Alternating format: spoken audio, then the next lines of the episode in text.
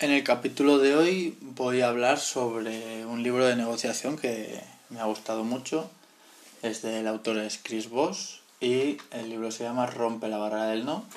Nueve principios para negociar como si te fuera la vida en ello. También lo tenéis evidentemente en inglés pero con otro nombre. Never split the difference.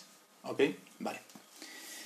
Primero voy a mencionar eh, la negociación. Eh, es un ámbito muy amplio y quiero empezar con una serie de, de tips que yo creo que en modo guiones puede ser muy interesante, ¿vale? Para triunfar en las negociaciones, ya sea eh, a modo particular, de situaciones de la vida cotidiana, o por ejemplo en tratos con, con empresas, eh, mejoras salariales, todo este tipo de cosas. Un punto importante, eh, la cooperación. Buscamos siempre cooperar con, con, la otra parte. Esto no quiere decir que mostremos debilidad, sino que al final eh, hay una cada parte tiene unos objetivos y tenemos que tratar de, de tener un ámbito distendido, poder, poder llegar a un acuerdo. Tener una actitud negativa o fuerte no, nos, nos, dice que no acaba de, de, ser interesante porque la otra parte siempre acaba poniéndose a la defensiva, ¿vale? Este punto viene sobre todo el tema de que denominar la empatía táctica. Comprender, este es el punto clave comprender qué quiere la, la otra parte. Al final, para nosotros eh, poder negociar mejor con las cartas que, que tenemos, sabemos eh, realmente lo que queremos, y pero tenemos que comprender qué quiere la otra parte para saber eh, mejor qué, qué, puntos tenemos que tocar, qué preguntas tenemos que hacer, cómo debemos hacer la, la oferta. Entonces, muy importante la empatía táctica. Os animo a, que lo busquéis eh, en internet o leeros el libro, pero seguramente el, el concepto lo, lo, podéis aclarar por Google, ¿vale? Otro punto muy relevante, evitar las pérdidas. El ser humano es averso a las pérdidas, eh, preferimos eh, dejar de perder un dinero, por ejemplo, 2.000 euros, a ganarlos, ¿vale?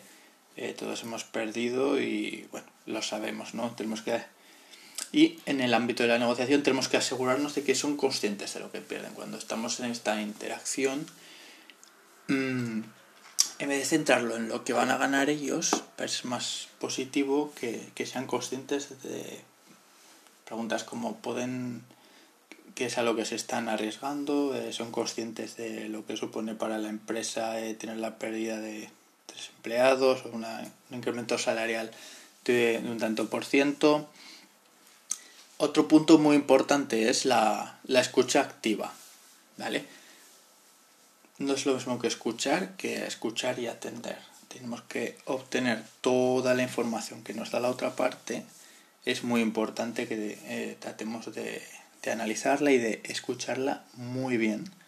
Porque todo, al final, eh, como se dice siempre, la información es poder.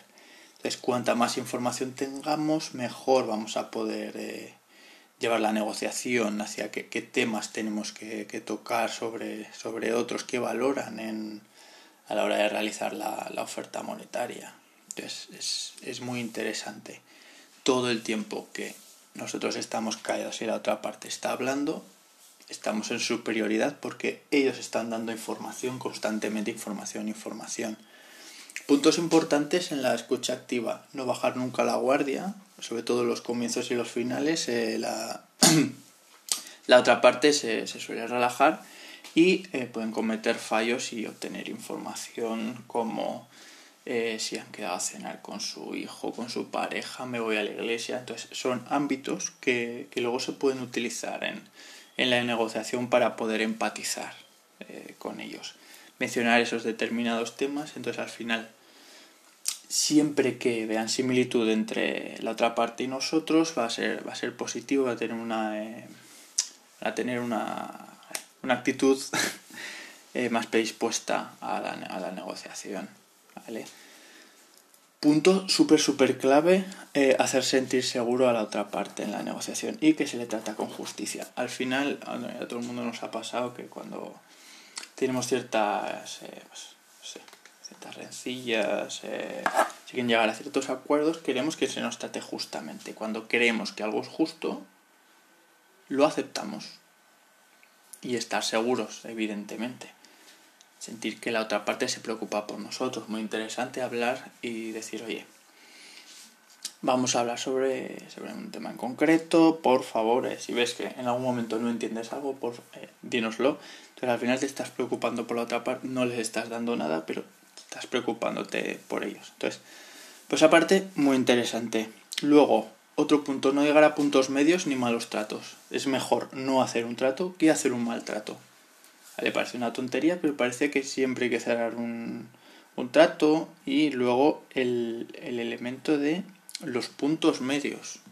Parece que, que, llega siempre a, a, un punto medio. Entonces, un tema muy, muy a tener en cuenta porque en el libro nos recalca mucho el poder de del valor que tiene eh, pues el objetivo que tenemos no cediendo.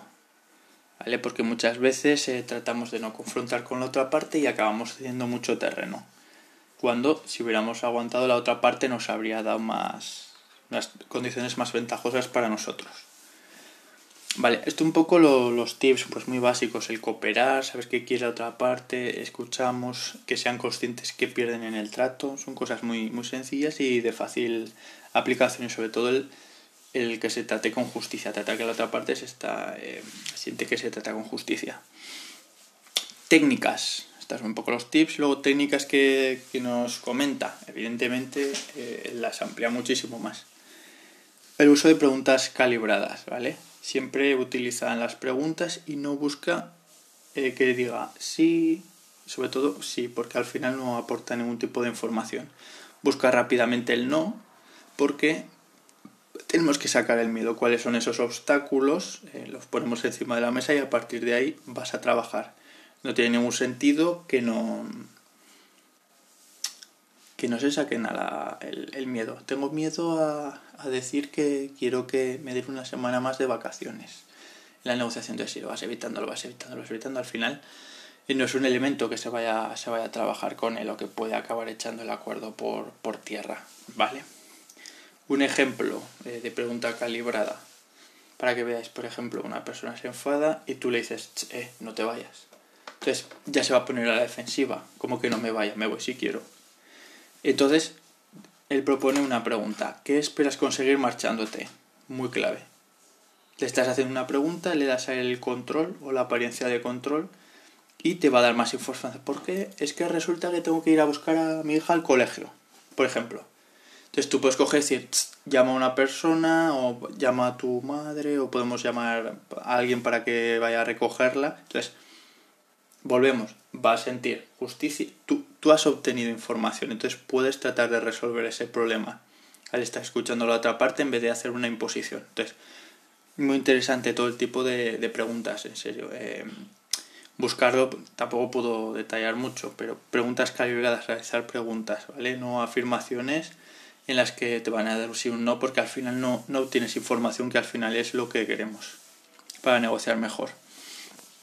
Luego, el uso de etiquetas. Esto lo denomina etiqueta, al final es sacar miedos a la luz, ¿vale? Eh, nombra, por ejemplo, un tiroteo y dice, parece que la seguridad es importante para usted. Entonces, ay no, me he equivocado, perdón. Eh, cuando, por ejemplo, eh, vas a, contratar un seguro, una contratación de un seguro, ¿qué es interesante? Sacar esos miedos, ¿no? De, en vez de decir, eh, venderlo por características técnicas, eh, tenemos servicio 24 horas, eh, somos los más competitivos. No, no, no. Apelamos, eh, apelamos a las emociones, ¿vale? Entonces, por ejemplo, parece que la seguridad es importante para usted. Y entonces ahí hacemos una pausa. Entonces, ya lo estamos sacando, ¿ve? Porque está aquí. Pues porque tiene miedo, tal. Entonces, ahí nos va a dar, nos va a dar información, ¿vale? Es mucho mejor que empezar a hablar, hablar, hablar, hablar. Entonces, ¿qué pasa si esa parte contesta mal, se siente ofendida?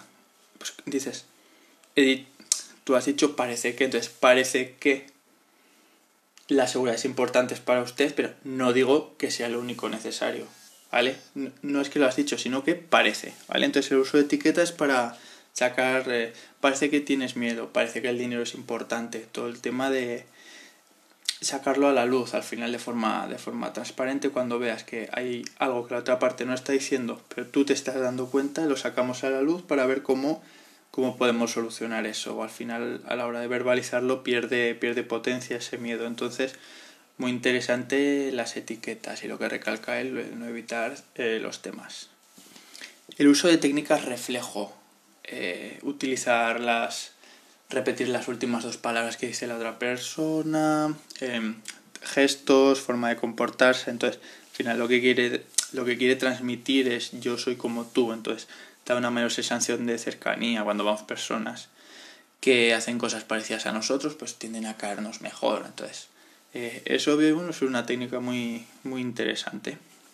El uso de los silencios también, muy importante. Eh, no tener miedo a que haya silencios y rellenar todo el rato la conversación, sino puedes hacer una pregunta y un silencio y esperar y la otra parte va a responder. Lo único que hay que hay que familiarizarse con eso, ¿vale?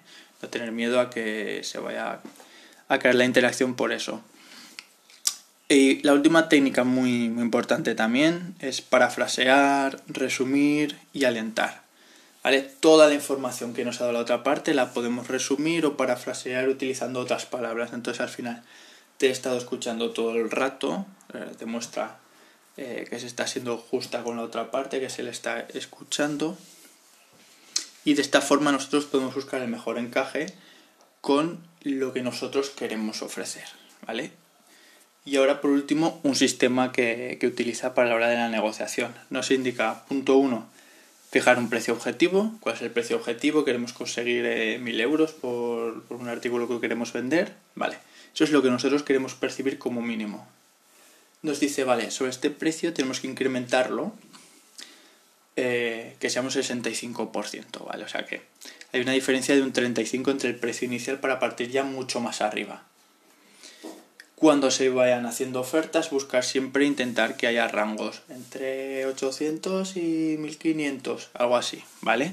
Sí que haya siempre, siempre rangos siendo el mínimo superior a lo que nosotros queremos percibir, ¿vale? Entonces tenemos un anclaje alto, ¿vale? Partiendo de, de ahí. Si empezamos desde más abajo, pues ya vamos a tener que bajar, ya lo sabemos. Y hacer dos ofertas siguientes en la negociación.